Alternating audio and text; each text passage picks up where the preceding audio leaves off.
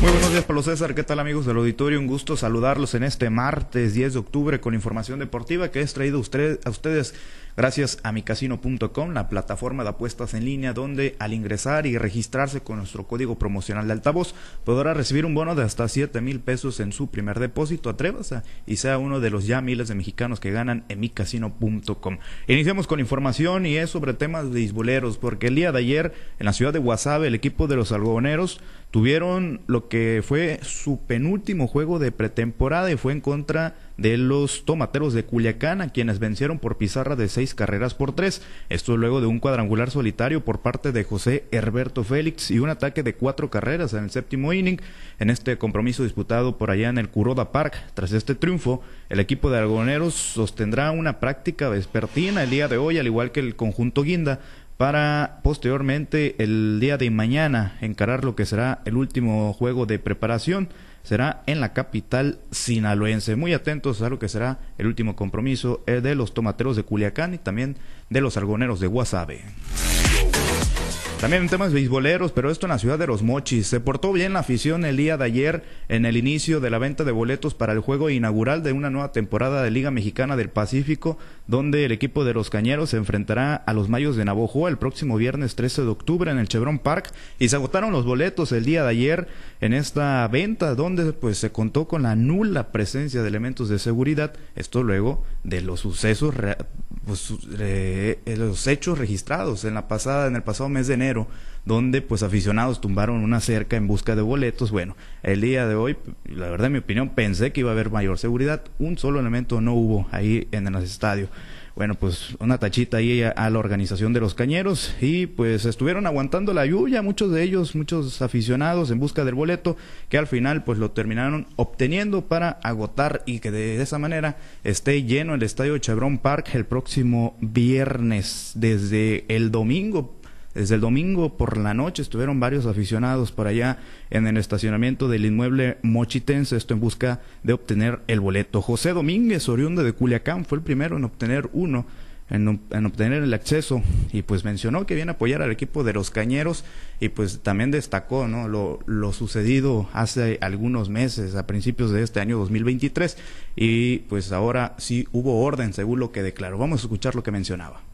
Hicieron una lista en la, anoche, anoche, anoche como a las 8 o 9 de la noche, para llevar un control y que no pase lo que pasó en la final del, año pasado, que ya que tumbaron la, la cerca, los, las personas que llegaron ya tarde querían brincarse a los que estaban temprano. Bueno, pues ahí lo que mencionó José Domínguez, que por cierto durmió ahí en el estacionamiento del estadio Chevron Park. El juego inaugural entre los campeones y los mayos de Navojoa será el viernes. Las puertas del estadio se abrirán a partir de las 6 de la tarde para posteriormente dar inicio a la ceremonia de inauguración a las 7 de la tarde y el play ball se cantará a las 8.15 de la noche. Más temas beisboleros en el Campeonato Nacional de Béisbol de Primera Fuerza, amigos del auditorio, les comparto que Armando Domínguez coronó un rally de cinco carreras en la sexta entrada, esto con un gran slam para darle una sensacional victoria al equipo de Sinaloa, nueve carreras a ocho sobre el conjunto de Baja California B, esto en el tercer día de actividades de dicho campeonato que se disputa por allá en Ensenada, Baja California. Sinaloa tras obtener pues dos victorias en los dos compromisos que ha disputado, cerrará la ronda inicial en este campeonato con doble jornada para el día de hoy. El primer rival será Chihuahua, que enfrentará a las 11 de la mañana y posteriormente a las 3 se medirá contra Ciudad de México. Y en los playoffs de grandes ligas, el día de ayer continuó la actividad y los Bravos de Atlanta empataron la serie a un juego por bando en contra de los Phillies de Filadelfia luego de venir de atrás, mientras que los Diamondbacks de Arizona pusieron contra las cuerdas al equipo de los Dodgers. En los detalles del juego de Atlanta, pues se quedaron con el triunfo por pizarra de cinco carreras a cuatro. Respecto al otro duelo divisional de la Liga Nacional, los Diamondbacks pues vencieron a los Dodgers por un score de cuatro carreras por tres en el Dodger Stadium. Y en información del fútbol, rápidamente comentarles que estará regresando el balompié profesional a la ciudad de Los Mochis. El equipo de Murciélagos debutará el próximo sábado en lo que es la Liga Profesional de Fútbol Mexicano. Enfrentará a Deportivo Tepic en el Estadio Centenario a las 4.30 de la tarde. Esto en actividad del Grupo 1 denominado Pacífico, donde por cierto también lo comparte con varios equipos sinaloenses, cinco más para ser exacto.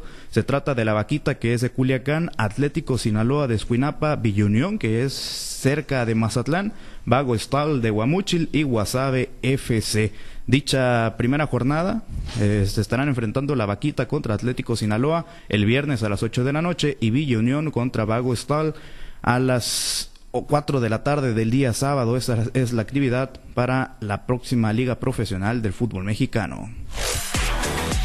Ahora sí, ya para finalizar, Eden Hazard anunció su retiro hace algunas horas del fútbol profesional a sus 32 años. Pablo César, amigos del auditorio, 32 años de Eden, Hazard y pues lo anunció mediante su cuenta de Instagram donde señaló que pues es el momento adecuado ya que cumplió su sueño en el balompié elite. Después de su gran paso por el Chelsea, fichó en el 2019 con el Real Madrid, donde solamente pues anotó seis goles en 76 partidos. Estuvo muy lejos de su mejor nivel futbolístico. Es la información, Pablo César pues eh, esto de Eden Hazard, pues sí, llegó con, con, gran cartel, ¿no? Con grandes expectativas al Real Madrid. Se hablaba que era el fichaje bomba, que iba a ser el sucesor de Cristiano Ronaldo. Sí. Y solamente anotó seis golecitos en 76 partidos, donde pues jugó muy poco en esas largas temporadas que estuvo. Y no por falta de talento, porque en sus participaciones previas, la Las lesiones también. Sí, lamentablemente. Oye, eh, entonces ya va a haber fútbol profesional en el Estadio Centenario. Eh, digo, salvo tu mejor opinión, tu experta opinión en el tema, yo la verdad que así de, lejecitos, pero a mí me tocó cuando se concesionó el estadio, cuando murciélagos, bueno, pues eran murciélagos, ¿no? Cuando brindaban un espectáculo de calidad a la afición mochitense. Ahorita esto se ve como que nada más es para cumplir un requisito de tener un equipo en fútbol profesional y que no le quiten a Miguel Favela la concesión del Estadio Centenario. Fíjate, yo cuando tuve la oportunidad de entrevistar a Miguel Favela, no le miré muchas ganas de renovar la concesión. Pero sí es un requisito el que tenga funcionamiento, que tenga actividad del Estadio Centenario con un equipo profesional. Y por lo menos esta liga se llama Liga Profesional de Fútbol. O sea, pues, tiene nombre profesional. Entonces está cumpliendo el requisito. Y sí, lo mencionas bien, ¿eh? lo señalas bien. Es para cumplir, o sea, quitémoslo, seamos sinceros, realistas. Es para cumplir el requisito. Que esté un equipo jugando en el Estadio Centenario. Solamente para eso es este torneo que la verdad mm, está muy chafita. No, pero bueno. Demasiado, demasiado chafa. La verdad, digo, para lo que ya se tuvo en algún momento aquí en Mochis, es, demasiado chafa, ¿no? Entonces yo creo, yo creo que hay que buscar nuevos horizontes. ¿Cuándo termina la, concesión del en el 2025. 2025, o sea, todavía le quedan dos años. Ojalá que no sea nada más para retomar el estadio y empezar a hacer espectáculos artísticos y darle otro uso, ¿no? Que por ahí ya también, también en, en algún momento les pateaban, ¿no? Entonces, pues digo, yo creo que la afición mochitense merece más, yo creo que hay afición al, fútbol aquí en Mochis y, no estamos, ¿no? Obviamente, pues no, quizás no para primera división, igual no para, para la liga de, de expansión, pero para esta liga, con todo respeto, con todo respeto para los jugadores, lo digo, eh, de verdad, lo digo con todo respeto, los Mochis es una ciudad, es una plaza importante como para tener este, este torneo nada más aquí en, la ciudad. Sí, es de bajo nivel, aunque hay que ser claros y le doy un punto a favor a Miguel Favela, dueño de la, de la franquicia Pablo César. Los Mochis no está para tener un equipo de primera división. la afición no responde. eso queda Totalmente de acuerdo eh, tener un equipo en liga de expansión no es negocio para nadie. Todos los que están ahorita están quebrando. Dorados era un, un, equipo modelo de la liga de expansión. En estos momentos lleva tres temporadas, tres torneos que no hace para nada en lo futbolístico, por lo menos en lo institucional, en alguna, ninguna mejora. Y le queda también la liga que sigue por debajo de la liga de expansión, que es la Premier MX, es donde estaban antes de la pandemia de COVID-19, tampoco es modelo de negocio. Entonces, en esta nueva liga profesional del fútbol mexicano se van a enfrentar contra equipos sinaloenses. Es lo que podría llamar un poco la atención y es lo, lo, único atractivo de esta liga, que es en este rol regular. Ya posteriormente se enfrenta en la liguilla contra conjuntos alrededor de todo el país. Bueno, pues ya veremos entonces. Pues por lo pronto regresa el el sábado, ¿verdad? El, sábado a las 4.30 de la tarde porque no hay luz, parece, en el Estadio Centenario. Pero si tiene luminaria, ¿por qué no tiene luz? Si mm. tiene, se supone que tiene infraestructura. Fíjate, eh, hubo un problema hace algunos años cuando me tocó trabajar ahí con, precisamente con Murciélagos. El Instituto Municipal del Deporte de Ahome le cortó la luz al Estadio Centenario que la jalaban de la ciudad deportiva.